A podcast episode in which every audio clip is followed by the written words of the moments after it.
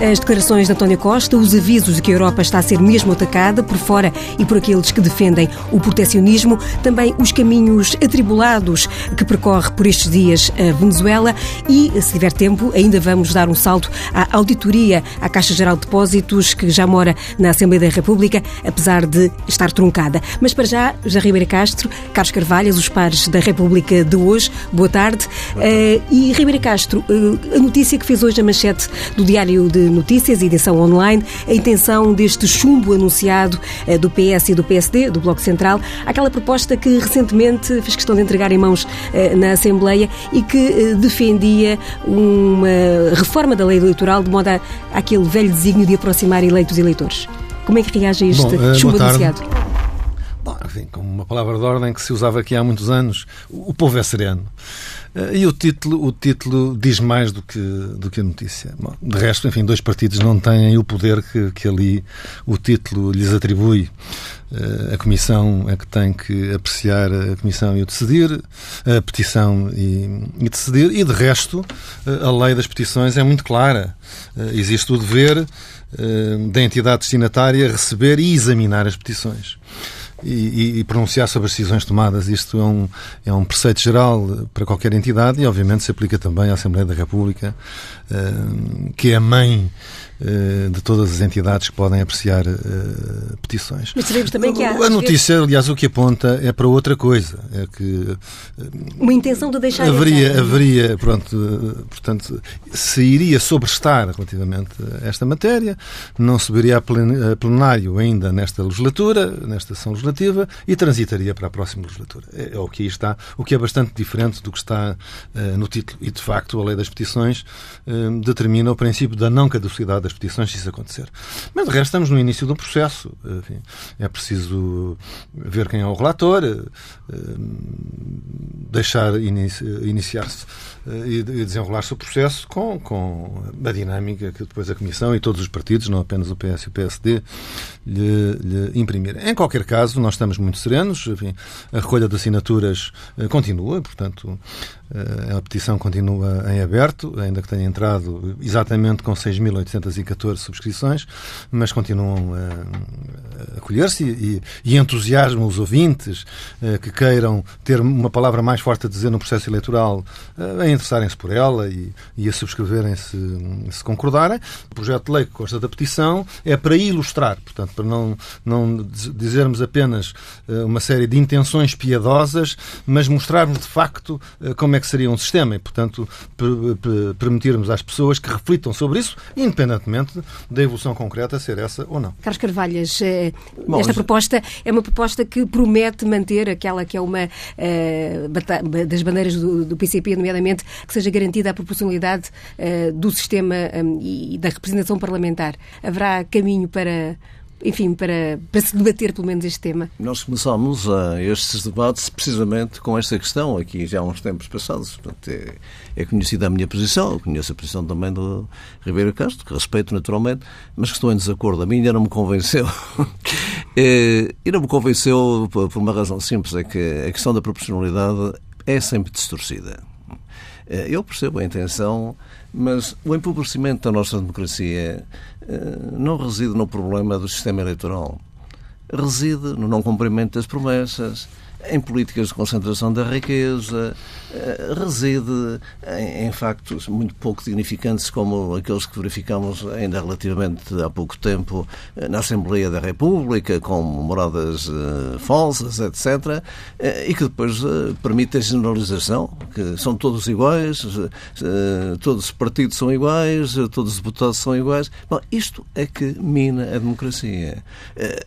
assim como também, já que falou tanto na questão da Europa, mina a Europa, porque também em relação às questões europeias. Quando o Sr. Primeiro-Ministro disse eh, que a Europa está a ser eh, atacada eh, por fora pelo protecionismo, que, o que é verdade, e, e, por dentro pelos populismos, pelas forças da extrema-direita, a questão que se deve colocar é esta: é porquê que a Europa está a ser atacada por dentro pelas forças da extrema-direita e do populismo, ou do chamado populismo.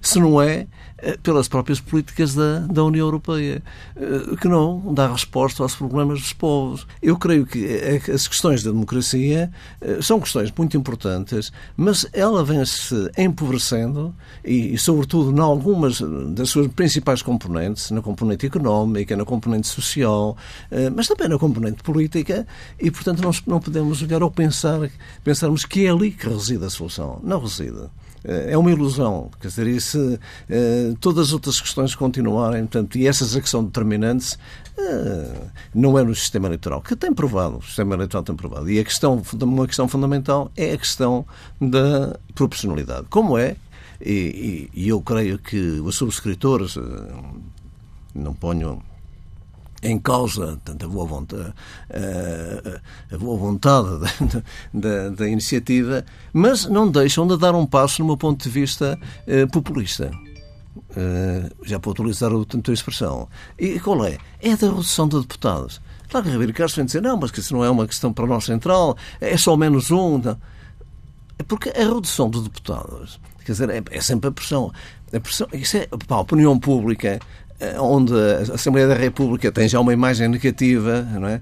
onde as imagens que passam, tanto eh, para quem não conhece o funcionamento da Assembleia da República, é dois ou três deputados que intervêm, que falam, que têm atividade, e os outros que, que estão ali, portanto, a assistir, e muitas vezes têm que estar a assistir, e muitas vezes têm que estar a assistir a temas que não lhe dizem absolutamente nada, são temas técnicos, não é? E por isso, uma pessoa que está horas sentada, naturalmente, que acaba por se distrair, acaba por. Bom, se é filmado, é evidente que isto dá, dá essa imagem, não é? Ora, Portanto, eh, eh, isto para dizer que eh, quem tem esta imagem da Assembleia da República concorda plenamente que devia haver só meia dúzia de deputados. Para que, é que são os outros que estão lá? Pelo contrário.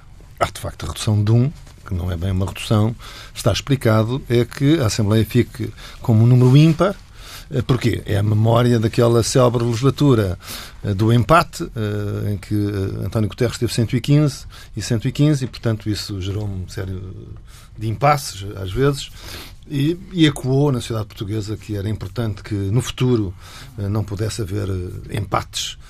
E é só isso. Portanto, quem não concordar com, este, com este drama do, do empate, deixe estar os 230 por nós encantados da vida. Hum, só que perante um quadro concreto de representatividade é que se pode ver se um determinado número assegura ou não assegura uma representação justa em três planos: o território, os cidadãos e as correntes políticas. Um sistema eleitoral que não assegure capazmente a representação do território, a representação dos cidadãos e das correntes políticas em termos justos, de representatividade da proporção dos seus votos e dos seus eleitores, é um sistema eleitoral menos democrático. E para isso nós não queremos contribuir. Já agora, Carlos Carvalho há pouco dava o salto para o nosso segundo tema, as declarações ah, uh... do secretário-geral do PS, defendendo a qualidade Sim, que, que, falou, interveio numa iniciativa socialista para dizer que a Europa estava a ser atacada um, e que o PS, eu neste achei, caso, eu achei seria um bocadinho excessivo o, tom, o ataque à extrema-direita. É, é, é, verdade que isso acontece, acontece nos países, noutros países da Europa, mas em Portugal, felizmente, até este momento não temos tido esse problema. E às vezes é mau chamar pelo lobo, não é? Portanto, uh, e portanto, uh, não quer dizer que esse problema, teoricamente, não se possa abordar, mas, digamos, não é um tema principal. Em Portugal não é um tema principal. Eh, quanto aos ataques, bom, é um facto que uh, a Europa está debaixo de alguns ataques, desde logo dos seus próprios erros, e, portanto, há erros que a Europa tem feito e é preciso ter também abertura crítica e abertura de espírito para isso. Eu tenho chamado a atenção várias vezes, há muitos anos, que os federalistas, querendo ser os maiores amigos da Europa, são frequentemente os seus piores inimigos, porque são aquelas mães extremosas que estrafegam os seus filhos e não os deixam respirar e viver. E, eh, e de facto, o federalismo, que é uma impossibilidade, uma impossibilidade, e é um erro, que seria transformar a Europa nos Estados Unidos da Europa, portanto, um novo país à semelhança dos Estados Unidos da América, isso é uma visão que assusta muita gente. Eh, boa parte do Brexit é influenciado por, por esse tipo de, de, de, discurso. E também, em muitos países, em muitos países, puxa as pessoas que são amigas da Europa contra a Europa, porque as pessoas não querem que o seu país desapareça eh, da realidade internacional, com uma nação, um Estado, um povo. As pessoas não querem isso. E, portanto, e isso não é preciso. Não é preciso. Eu, por isso eu não me chamo, sou um europeísta, eh, considero-me um unionista. É preciso é desenvolver com abertura de espírito um, um modelo que, que, que, concilia a construção da união política, da união económica, da união monetária, etc., com a manutenção da identidade política de cada Estado e a sua soberania eh, e igualdade, quer no plano intra-europeu, quer no plano internacional. Estava, estava, estava a sorrir porque. Eh o Dr. Ribeiro Castro disse eh, é preciso outra vez alimentar o sonho europeu, o seu encantatório, de encanto, eh, flauta. É, claro. Bom, mas eu, eu, temos que ir à realidade. Eu, de facto, estou de acordo. Porquê que, porquê que a Inglaterra, o Reino Unido, sai? Sai porque uh, as questões da democracia foram, pura e simplesmente, sempre postas de lado. Uh, sublinharam-se os aspectos formais, mas os aspectos concretos foram postos de lado. A repetição de referendos até dar certo, não é? Isso consegue-se, mas uh, os povos uh, vão vendo que, que isto é, uh, pura e simplesmente, passo o termo, é uma fantasiada de uma democracia. É os avanços para o federalismo, sem se chamar o nome, dizendo pequenos passos. Não é? É o federalismo dos ricos, quer dizer, avança-se no federalismo político, mas não se quer pagar o federalismo. Não, não há orçamento. Bom, é o, o, avanço para uma moeda uh, sem ter em conta a diferenciação e que cria uh, dificuldades imensas, como, como aliás se, se, está a ver. Eu também uh, comungo da opinião de que é magnífico, nós podemos ir daqui até a Letónia sem ter problemas de fronteira. Uh, inclusive em relação à moeda, ter uma moeda, tá, magnífico. Mas temos que ver são as consequências disto. Se isso é possível ou se não era possível necessário encontrar uma outra arquitetura se esta moeda não afasta os países. Quando nós olharmos para, quando nós olhamos para o desequilíbrio, e muitas poucas pessoas olham para o desequilíbrio que há no ponto de vista financeiro, de quem está a pagar, os fluxos que saem de dinheiro, nós vemos que o fundamental são dois países. Carlos o, o Reino Unido não tem a moeda única. Eu sei que não.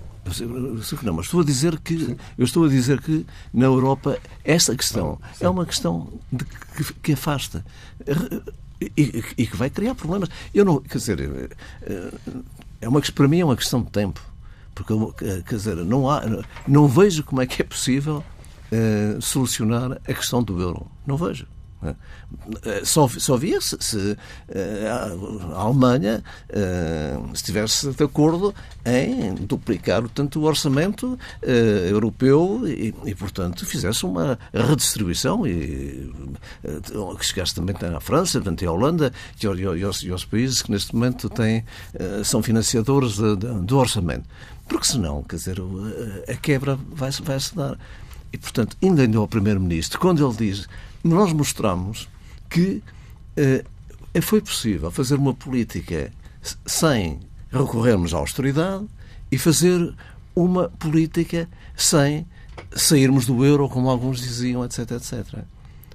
Bom, primeiro, sem austeridade, a mim dá-me vontade de rir, porque é evidente que se ele tivesse, eh, se estivesse no governo sozinho, o Partido Socialista não tinha dado os passos que deu.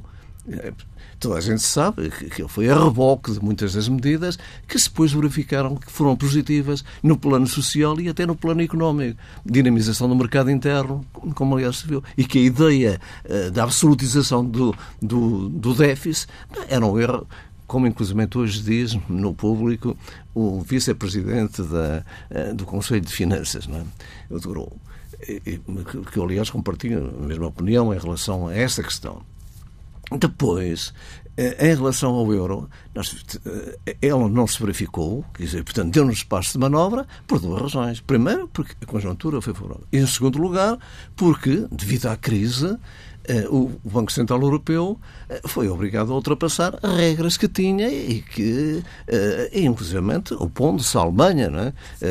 porque o, que houve de irrigação de liquidez, passa a expressão para não estarmos aqui com, com, com termos muito técnicos, é? pelo, pelo Banco Central Europeu, é? tem permitido gerir a dívida, tem permitido que os juros baixem, mas continuamos com o cutelo em cima da cabeça. Não é? Uh, fala, fala, só se fala da dívida pública, não se fala da dívida privada. Preciso ver que a dívida privada é superior à dívida pública. Isto também não é só em Portugal, é em praticamente todos os países da Europa e também nos Estados Unidos. E este é um, é um dos grandes problemas, eu estou convencido que poderá ser Sim, é um o, rest, o rastilho para, para, para, o próximo, para, para a próxima explosão, que infelizmente pode, pode não estar muito longínqua. Eh, Ainda em relação à democracia, quando nós vemos, por exemplo, e agora porque era um tema que também estava, a Caixa Geral de Depósitos, é, é, o, o, continuar é, com estas comissões de inquérito, sobre comissões Não de inquérito... Não vê validade no avanço desta segunda, na prática acaba por ser segunda comissão de inquérito à forma como foram, como foram geridos os dinheiros públicos? Não, quer dizer, é uma parte... Nós, quer dizer, vamos lá, falando francamente, eu vou dizer, o que é que está... O que, Qual é, qual é o grande objetivo, creio que, sobretudo do PSD, tanto nesta comissão de inquérito? No fundo, eh, procurar mostrar que foi no reinado do Partido Socialista que se verificaram, tanto estes, estes crimes, eh, e, por outro lado, para alguns, a descredibilização do, da Caixa Geral de Depósitos dar a ideia este é um banco como os outros, portanto pode, podia ser privatizado. Não é diferente dos outros. Mas o PS e, Bom, e até o Bloco de Esquerda também aceitaram a Comissão de Inquérito. Acabaram por aceitar, para não ficarem com, ficar com a ideia de que havia, portanto, aqui assim. E nós também aceitamos, aliás, nunca, nunca nos opusemos, mas eh, para não haver esta ideia de que eh, nós também eh, estamos a, a, a, tentar esconder, portanto, o que se passou. Não temos, temos nada, tanto com o problema. O problema da Caixa é, é muito simples, quer dizer, o eh, muitos dos negócios que o banco financiou nos últimos anos, eh, podemos dizer que em 31 dos últimos 40 anos, eh, a presidência da Caixa pertenceu ao PSD. Houve 31 anos que pertenceu à presidência da Caixa ao PSD e 9 ao Partido Socialista. Desde, 1900, as presidências, desde 1966, a Caixa Geral de Depósitos teve 13 conselhos de administração, 10 presididos por figuras do PSD, Jacinto Nunes, Oliveira Pinto, João Salgueiro, não não vou dizer aqui os nomes, é? E, uh, e, e, os outros, portanto, uh, ligados portanto, ao, ao, Partido Socialista. Quer dizer, e, depois as, todas as, as nomeações. o Partido e o CDS também, também teve, portanto, lá figuras conhecidas, a Celeste Cardona, o Nuno Tomás, etc. Não é? E depois também a ideia de que isto só foi num determinado período. Período, o inquérito vai até 2000. Não, quer dizer, isto aqui, e mais, o tentar, o tentar que a comissão de inquérito se fixe só em dois ou três casos. Eu já, inclusive, na rádio já ouvi isto, não é? é? Que são os casos mais importantes. Bom, aqui não se trata de uma gestão de estoques, não é? Na gestão de estoques é que havia, portanto, uma, havia um método que era o chamado método AVC, não é? Ia só o A, que correspondia a 10% dos produtos, ou assim, correspondia a 92% do valor. Portanto, vamos situar-nos só nesses porque ficamos, isso é o mais importante. Não, aqui traz-se uma questão de ver a idoneidade, como é que isso, como é que, como é que foi procedida a gestão da Caixa. E, e os pequenos, operações mais pequenas, mas que foram ruinosas, eh, têm, não podem deixar de, de, ter a sua crítica, eh, até para o futuro. E para se ver que, eh, infelizmente, estas questões resultaram de não se terem em atenção os critérios em relação aos, aos gestores. A sua idoneidade, a sua independência, a sua capacidade técnica. É? Operações financeiras como o apoio, por exemplo, ao, ao, ao, fortalecimento de um determinado movimento sindical. Uh, uh, eu costumo dizer isso, até porque. Mas foi com João Salgueiro. Com João Salgueiro houve a concessão de um empréstimo ao OGT com garantias do Estado eh, e que, ao que se sabe, terminou em cumprimento. A integração do VNU, do do na Caixa Geral de Depósitos em condições favoráveis para a Caixa Geral de Depósitos o financiamento da compra de ações do BCP por parte de alguns dos seus principais acionistas, João Ibarardo, Muniz da Maia, Manuel Fino, Teixeira Duarte, entre outros, eh, garantidas pelo valor das próprias ações, que depois que naturalmente com a crise baixaram, tanto e ficaram a descoberto. A compra de instituições financeiras em Espanha e no Brasil, e aqui tem a responsabilidade de Faria de Oliveira, PSD. É? A nacionalização do BPN, seguida da concessão de um empréstimo é? de milhões de euros ainda em cumprimento alienação da participação financeira que o banco tinha, que a Caixa de Depósitos tinha na Simpor em 2012, por ordem direta do já falecido António Borges, conselheiro de Passos Coelho, a administração da Caixa Geral de Depósitos, em condições extremamente desfavoráveis, e uma, outras operações financeiras que terminaram em créditos incobráveis, investimentos ruinosos e que engrossaram, tanto o rol das imparidades. Mas mesmo assim, e esta era uma questão que eu queria chamar a atenção, é que, eh, e a crise de 2007-2008 mostrou com clareza, é que quando há uma crise nos bancos privados, uh, vê-se que os prejuízos são depois suportados pelo Estado. Mas os lucros, no passado, foram todos, naturalmente, para os acionistas. Não é? Enquanto que no, no Banco Público uh, os prejuízos foram também suportados pelo Estado, mas os lucros foram para o Estado.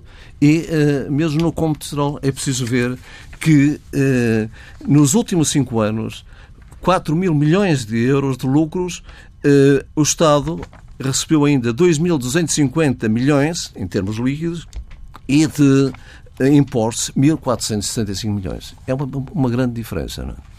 Ribeiro Castro, considera positivo ter-se avançado para esta nova comissão de inquérito e o que é que espera que ela possa apurar?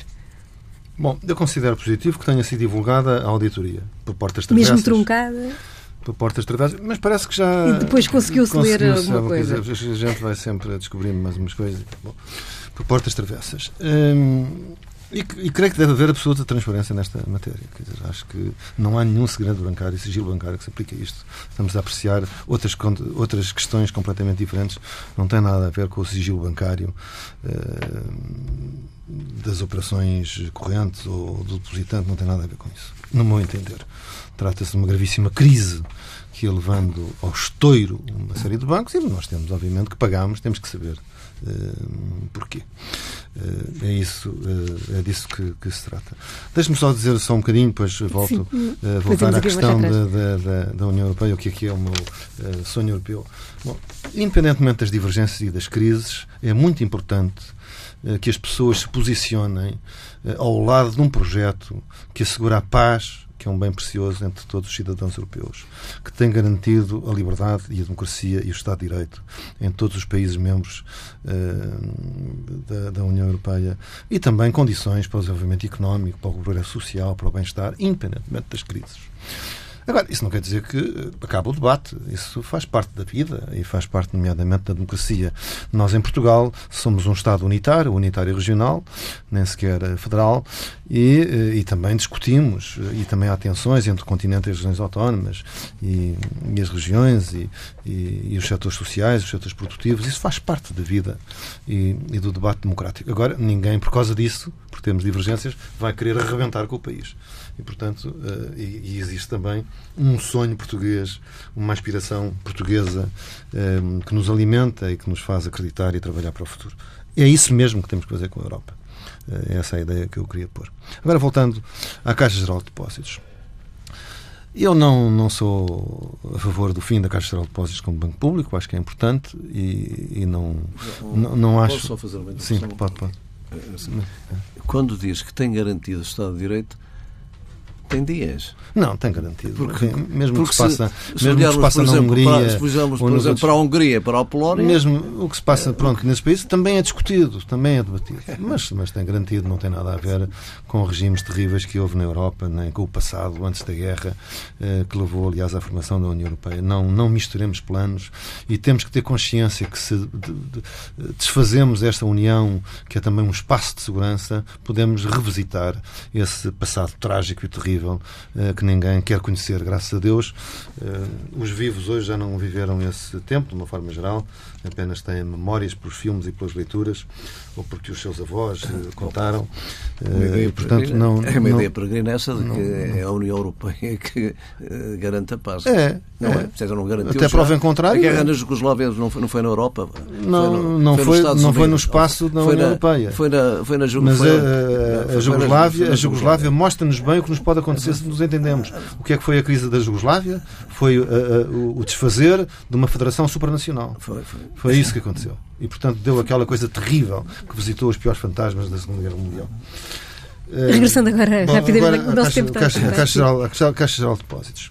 Portanto, eu não sou favorável. Eu acho que na apreciação que existe dos negócios eh, que correram mal na Caixa, há que distinguir os que correram mal dos que foram ruinosos e mal intencionados. Eh, eu acho, não, não me choca que eh, o, o governo, pelos canais apropriados, possa ter alguma intervenção e, portanto, que num período de, de sei lá, se é uma crise na vinha, que possa haver uma política eh, mais favorável de crédito para os produtores vitivinícolas ou um determinado setor, quer dizer, um banco público pode fazer isso. Isso depois pode correr bem, pode correr mal. Mas são, são políticas de interesse público, são transparentes e são conhecidas. Senão, de facto, agora, tem que ser gerido com os limites do que é o funcionamento de um banco. Uh, não é um regabof. Isso também funciona com, com regras. Mas vamos, portanto, se houve coisas destas, têm que ser examinadas, conhecidas, mas foram ao serviço do interesse público, foram ao serviço do interesse público. Outra questão são, como aqui foi frisado, o caso da, da, da, da tomada accionária no, no, Banco Milênio BCP. Isso é uma coisa completamente extravagante, isso não, não é sequer um negócio bancário típico. Uh, isso, aliás, é uma coisa gravíssima do ponto de vista do interesse público. Usar-se dinheiro para fazer uma intervenção num, num banco privado é uma coisa perfeitamente inacreditável e que eu creio que tem que ser examinada e julgada com o maior rigor e severidade. Bom, eh, mas eu não, não vou comentar nenhum dos casos que aqui foram, eh, foram comentados, apresentados pelo Carlos Carvalhas, porque não é aqui a sede para o fazer, a Comissão de Inquérito existe justamente por isso, para chamar cada uma das pessoas que foram aqui referidas e entidades e serem eh, obtidos os esclarecimentos. Eu creio que a prioridade, eu como cidadão e também como depositante e cliente da Caixa Geral de Depósitos, o que é que eu quero saber? Imparidades o que é que gerou aquelas toneladas de imparidades?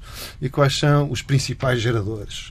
E quais foram os critérios de decisão? E como é que foi o processo de decisão? Isso é que é importante conhecer, para ser julgado no plano uh, da avaliação uh, política do, do, dos deputados e também do sancionamento pela, pela opinião pública, o que tiver outro tipo de responsabilidades terá que ser participado ao Ministério Público para, para que atue.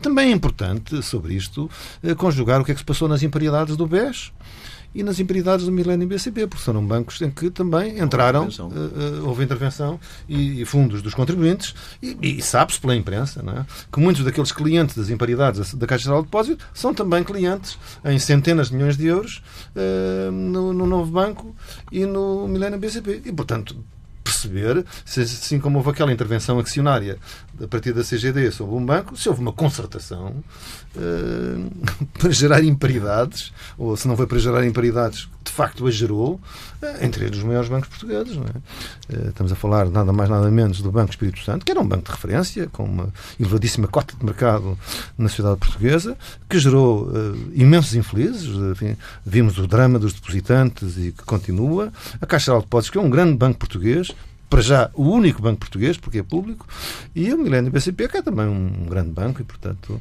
um, temos que ver o que, é que se, o que é que se passou, porque não é só foi a crise, foi a crise, foi a crise. Enfim, as pessoas que geriam é? São, aparentemente, pessoas que têm que estar apetrechadas para gerir, não é apenas do bom tempo, é para gerir também em tempo de chuva. E, e não é em tempo de chuva meter água para todos os lados, como aconteceu. Obrigado. E da Caixa Geral de Depósitos damos um rápido salto e tem que ser mesmo rápido porque estamos já acima do nosso uh, tempo para uh, o caso internacional que está a dominar a atualidade por estes dias, uh, Venezuela, um caso em que, pela primeira vez em muito tempo, os Estados Unidos e alguns, a maior parte dos países europeus, parecem estar em sintonia na ideia de que deve ser atribuída o poder a Juan Guaidó para convocar e realizar um processo eleitoral que seja, dizem estas vozes que ouvimos da diplomacia europeia e americana, democrático e, legítimo. Começo por si, Carlos Carvalhas. Como é que tem acompanhado estes desenvolvimentos na, Venezuela? Com preocupação. Eu, para mim não, não é surpresa, porque há muito que se via que o que estava em preparação. Desde a eleição de Hugo Chávez, em 98, os Estados Unidos começaram desde logo a conspirar e a ver como iriam retomar o domínio dos recursos petrolíferos e de outros recursos naturais.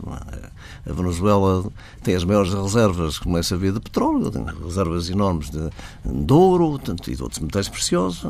Eh, eh, começou logo desde na administração Bush, eh, na administração de Barack Obama houve sanções económicas e agora com Trump sanções financeiras e, económicas. A lista é, é, é uma lista sinistra e, a crise que, se vive na Venezuela decorre de muitos fatores, mas este é um dos principais. Naturalmente que não é só este. Há também a sabotagem interna, chegou a fazer-se armazenamento de víveres, de produtos de primeira necessidade, e que foram vendidos à Colômbia para, para haver escassez. É? Eh, há também naturalmente, a baixa de petróleo, que baixa por mais, menos de metade. Eh, eh, e depois todas as dificuldades e atrasos também que houve num lançamento da substituição de importações e, portanto, numa nova reestruturação da economia. Mas ela foi, foi boicotada. Não é? Portanto, eh, este quadro, eh, para criar artificialmente também um mal-estar e dificuldades, eh, para depois se tentar, portanto, um golpe em aberto. Não encontra responsabilidades por parte do, do regime de Nicolás Maduro também nesta é situação? É possível que haja responsabilidades, mas tudo o que se sabe e tudo o que eu tenho lido, até de economistas imparciais, é que uh, uh, os, aquilo que foi feito e de iniciativa de, no sentido de substituição de importações, uh, porque no passado a Venezuela viveu sempre do, das remessas do, que, que, vinham do, do, petróleo não é? Tanto, e, dos, dos, dos produtos naturais, andava, era mais, era-lhes mais, mais, mais barato, mais fácil comprar no estrangeiro e, portanto, liquidava qualquer produção. E quando se tentou fazer esta produção, eh, com dificuldades, mas que estava, estava a avançar, portanto, eh, isto foi sabotado, naturalmente. E exatamente que houve erros, não digo que não. Eh, eu, eu, não conheço tudo, nem, nem me revejo em tudo o que, o que faz, o que faz Maduro. Agora, entre um país que defende os seus recursos e que procura, portanto, uma transformação. E aqueles que querem deitar maior recurso, naturalmente que eu não tenho dificuldades, nem tenho hesitações em saber em, em quem apoio. É? Uh, e, portanto, vejo uh, este quadro com, com uma grande preocupação e uh, vejo também que, ao contrário do que diz o, o ministro Santos Silva, uh, e, o, e o governo português, a posição tomada por o governo, uh, longe de contribuir para uma solução pacífica, é, mais uma astas na fogueira, é? Porque, em primeiro lugar, quer dizer, a ideia peregrina, tanto de tentar atirar poeira para os portugueses, é dizer que fez um pedido, fez um pedido a Maduro para que ele convocasse eleições. Bom, um pedido que tinha um prazo e, para além, que era uma exigência, e para além desse prazo, uma ameaça. Ora, isto, em bom português, o que é que se chama? Chama-se um ultimato. Quer dizer, o que nós fizemos foi um ultimato, com relação a outros países. Um ultimato. Ah, bom, eu lhe pergunto, mas, mas porquê? E, e por outro lado, que, que, legitimidade é que tem Portugal uh, para fazer, portanto, esse ultimato? Em violação com a Constituição da República. Eu pergunto, é, é, e, para que serve o Tribunal Constitucional, eh, se é só para, para que alguns advogados possam recorrer para manobras dilatórias, eh, quando a, a Constituição da República Portuguesa está flagrantemente a ser violada. A Constituição Portuguesa diz que Portugal se rege nas relações internacionais pelos princípios da independência nacional pela não ingerência nos assuntos internos de outros Estados. Isto não é uma ingerência nos assuntos internos de outros Estados. Eu aproveito a sua, a sua deixa para fazer a pergunta. Não é, não é, não é uma ingerência. Não é uma, ah, não é uma ingerência. Não, não é uma então não, não é uma ingerência. Eu, eu pergunto o seguinte: se fosse para Portugal, isto é, se nos fizessem a nós, se nos aumentassem as taxas de juros, só isso. Se, se, se os nossos uh, ativos que temos, no, no, no, que temos legitimamente noutros bancos Graças na Inglaterra, etc., se fossem congelados, como é que estaríamos? Como é que nós a nossa economia? Como é que nós reagiríamos? Iríamos reagir? Tivemos um PREC que durou uns meses, foi pouco, não é? A Venezuela está em PREC há 6, 7, 8 anos, talvez. E a miséria do povo é uma coisa desgraçada. Coisa desgraçada. Pois é. A miséria e, do povo. É? 5 milhões de pessoas que saíram, em condições miseráveis que a gente vê chegar ao norte do Brasil. Então, mas e, só uma coisa, é uma coisa terrível. Mas, então, pessoas é, é o mal e a caramunha. É? Então, Quando e, os cidadãos perderam, em média, dizem as estatísticas internacionais, 11 quilos. 11 quilos por cabeça o ano passado. Não, é, bom, bom, é o que as estatísticas dizem, não é? Bom, eu, eu cito-as. E, e, nós, nós vemos o que é. Não é, portanto, uma incidência. É uma sociedade, de facto, dividida. Bom, não sabemos o grau. Mas eu, eu gostaria só de, de, de dizer a minha uh, visão do assunto. Uh, quando Chávez chegou ao poder, sucedeu a uma situação muito degradada.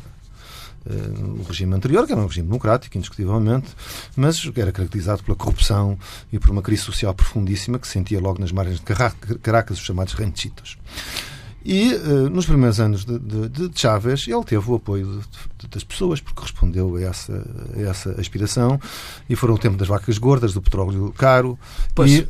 teve o apoio das pessoas porque fez isso tudo mas logo de imediato não, já teve, tinha a conspiração não, dos Estados não, Unidos. Não tinha conspiração. De tal maneira que teve o golpe. O golpe, teve, teve. O golpe, o golpe em que foi. Em que, o que é que se verificou nesse ele golpe? Ele também deu um golpe. O que é que se verificou nesse O que é que se verificou? Também o que é que se verificou um nesse golpe militar? No golpe militar deu, houve também, uma, houve também alguém que se autoproclamou uh, não tem presidente. Nada. Ah, não foi? Não, não, Inclusive teve, teve da parte da União Europeia um comunicado em que apoiava o autoproclamado e depois, passado umas horas, como o golpe falhou vamos deu, a, deu a volta ao prego. Vamos, vamos, ouvir, vamos ouvir agora vamos Ribeiro uh, a situação atual.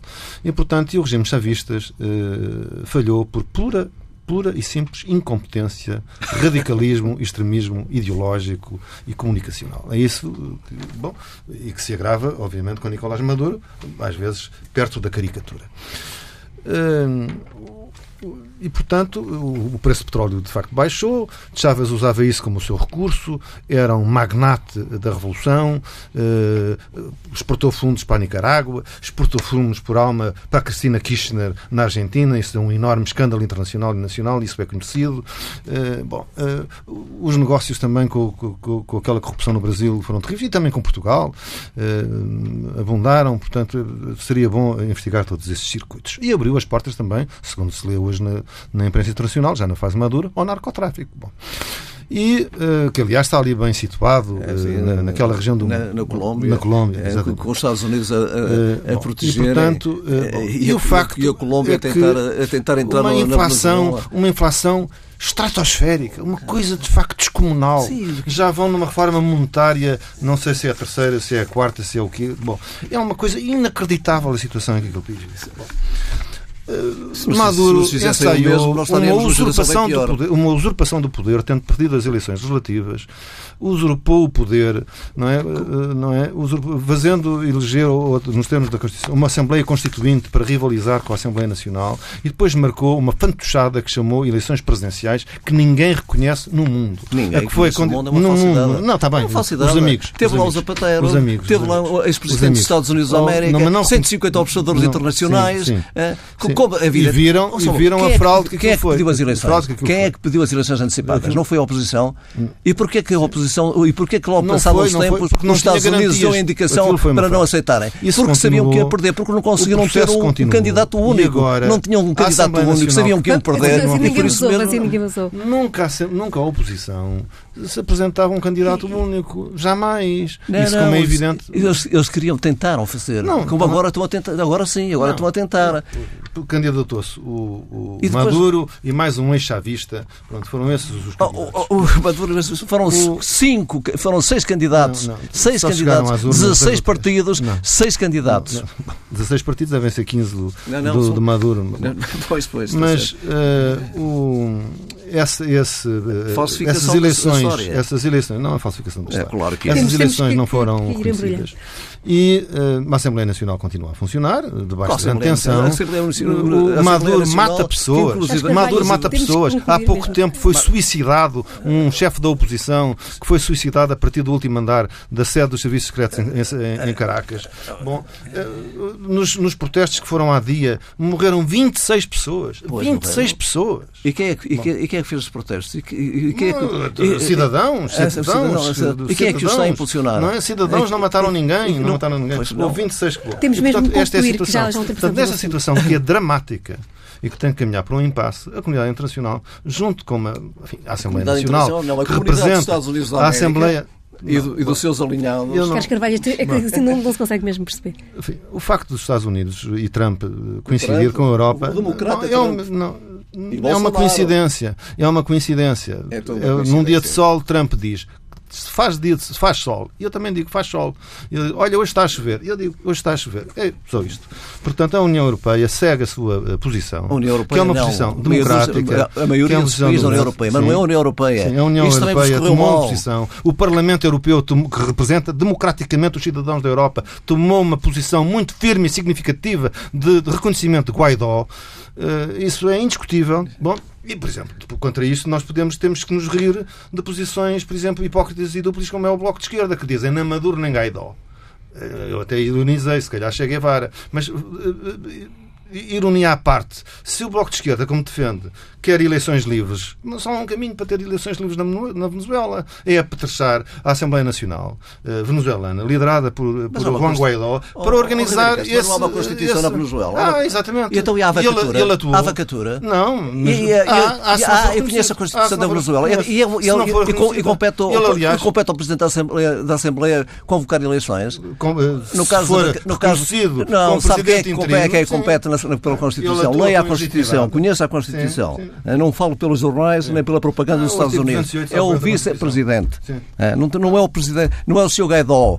É até, nisso, até nisso o Santos Silva convinha ler, a Constituição. Que... Santos Silva devia ler duas Constituições. A Constituição portuguesa, em primeiro lugar, e depois a Constituição venezuelana. Mais importante que esta discussão legal, que eu não tenho aqui os textos, os textos à frente, mas esta é a linha política europeia que eu, que eu apoio, não, porque é aquela, que é aquela que pode favorecer um, um, um, é um, banho de sangue, a quebra do impasse. É. Não, não é um banho de, banho de sangue. É. é o que os chavistas, os maduristas estão a provocar na Estão a provocar. É? Estão... Já provocaram nas manifestações 26 mortes. 26 mortes já é banho de sangue que chega. Portanto, vamos acabar com isto e permitir na Venezuela, na Venezuela eleições é, livres, o regresso, democráticas. O regresso do petróleo aos Estados Unidos. o regresso do petróleo dos Estados Unidos. Bom, seguramente. Pelos Estados Unidos, pelo Sr. Trump e pelo Sr. Bolsonaro. Ribeiro Castro está com o Sr. Trump e o Sr. Bolsonaro. Pronto, mas foi por coincidência, porque choveu.